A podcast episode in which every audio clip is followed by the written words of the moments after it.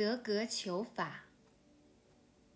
德格是康北的文化中心，市中心有一所庞大的印经院，那就是驰名康藏的德格印经院，藏有藏文经版数十万块。最有名的是甘珠尔和丹珠尔两部大藏经版，也就是所谓德格新版大藏经，与后藏的纳唐版、前藏的布达拉宫版以及北京的雍和宫版比较，这个版本更加清楚易读。其他如黄教、花教、白教、红教等显密典籍经版也保存得十分完备。西康有一种习俗，印经的人要自备纸墨，另外还要付给印刷工人工资，就可以挑选自己喜欢的经版进行印刷。印经院每年四月开放，十月底关闭。据金库负责人说，国内国外，甚至远到英美、日本研究西藏的学者，每年都有人前来德格印经。德格还是喇嘛教的大本营，全县既有萨迦派寺庙十三所，宁玛派寺庙九所，黄教寺庙四所，白教寺庙三所，本教寺庙五所，共计有各派寺庙三十四所。喇嘛人数共有两千八百二十三人。根据德格县政府一九三八年的统计。德格全境人口是九千七百四十四人，村户共三千二百五十六户，喇嘛人数几乎占德格总人口的三分之一，差不多每三个人当中就有一个是喇嘛。在这些寺庙中，以下几所喇嘛寺最出名：一、更庆喇嘛寺，属萨迦教派。有喇嘛六百五十人，所在地是更庆村，也就是德格县及德格土司所在地。寺内有一位活佛，名叫更庆清哲，精通梵藏语文，修习金刚，获得了大成就，因有神通而远近驰名，信徒极多。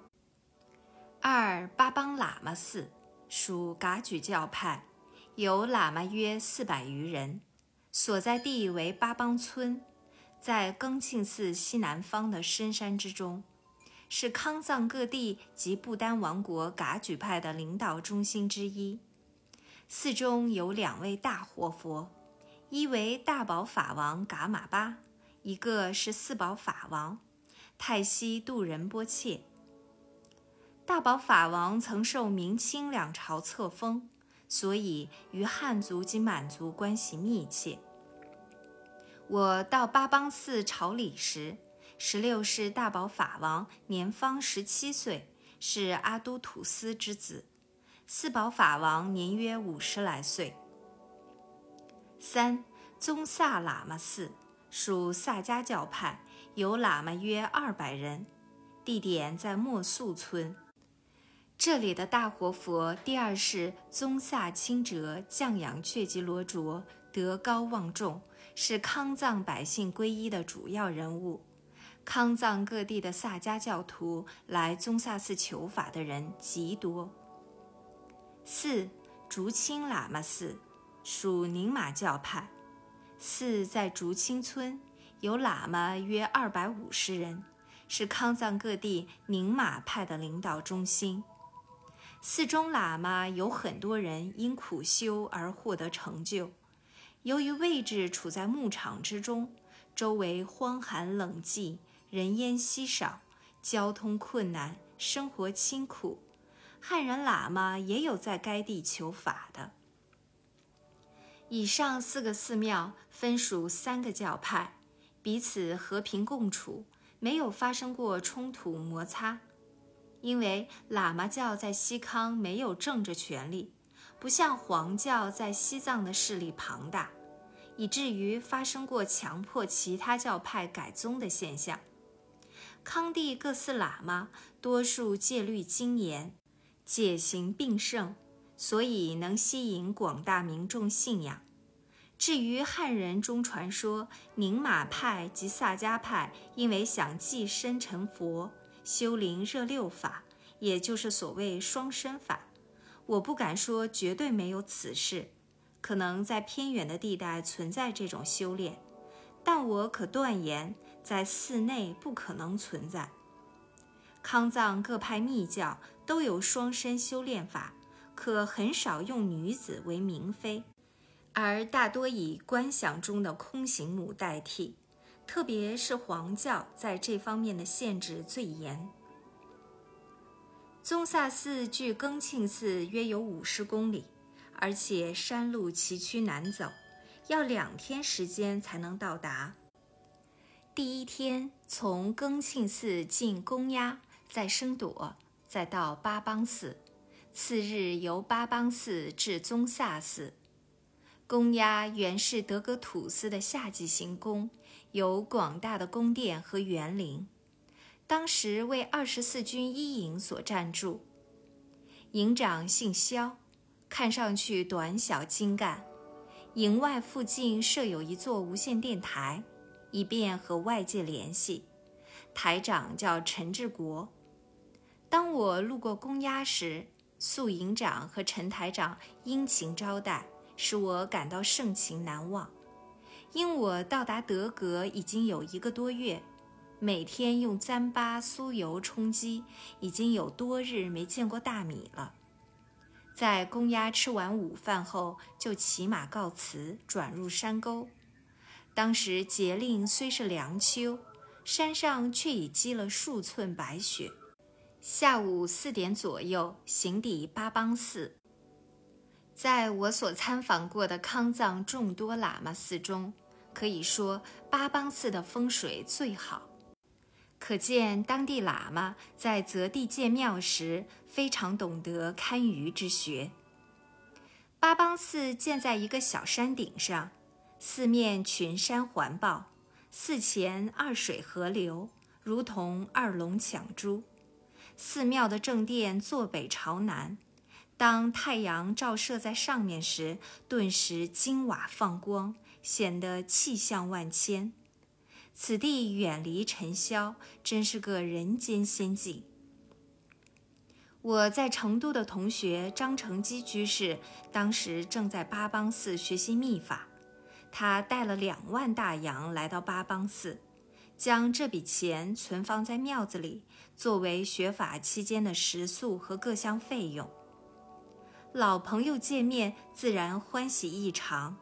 我当晚就留宿在八邦寺，与张成基就佛教中唯识学的几个问题一直讨论到拂晓。第二天，由他帮我引荐了大宝法王和四宝法王，承两位法王摸顶赐福，祝我早日赴藏成行，并祝旅途平安。在巴邦歇宿一晚之后，在强烈日光的照射下抵达宗萨寺。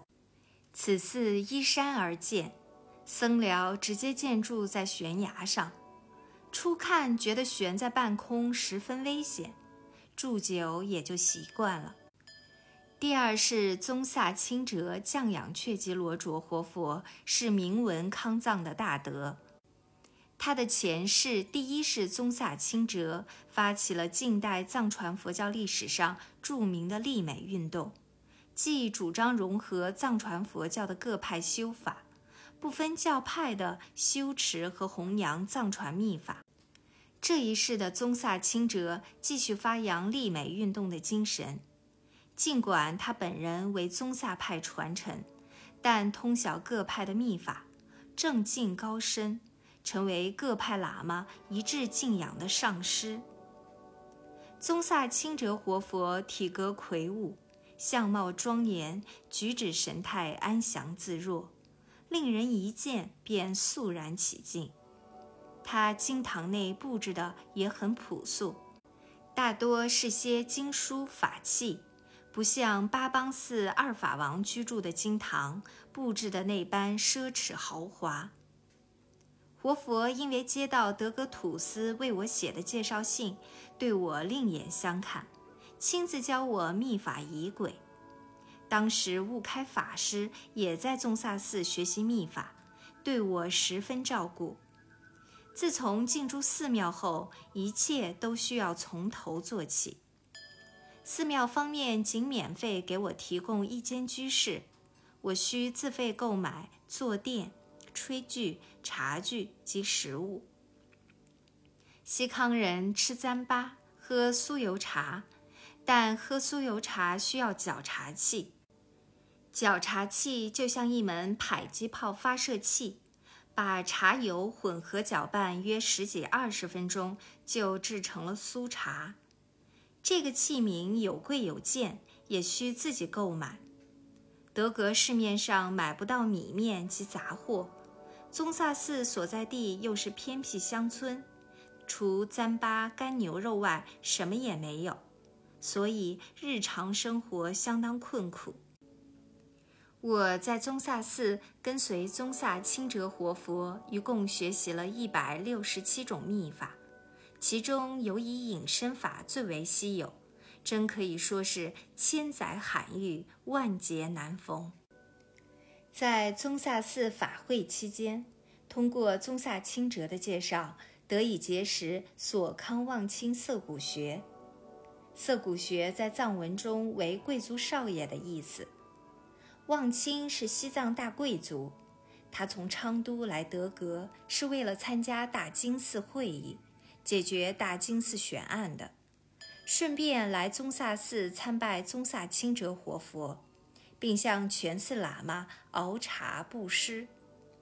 西藏人大多是佛教徒，不论是贵族还是平民，都喜欢朝拜佛寺、布施喇嘛，或者在佛前供酥油灯。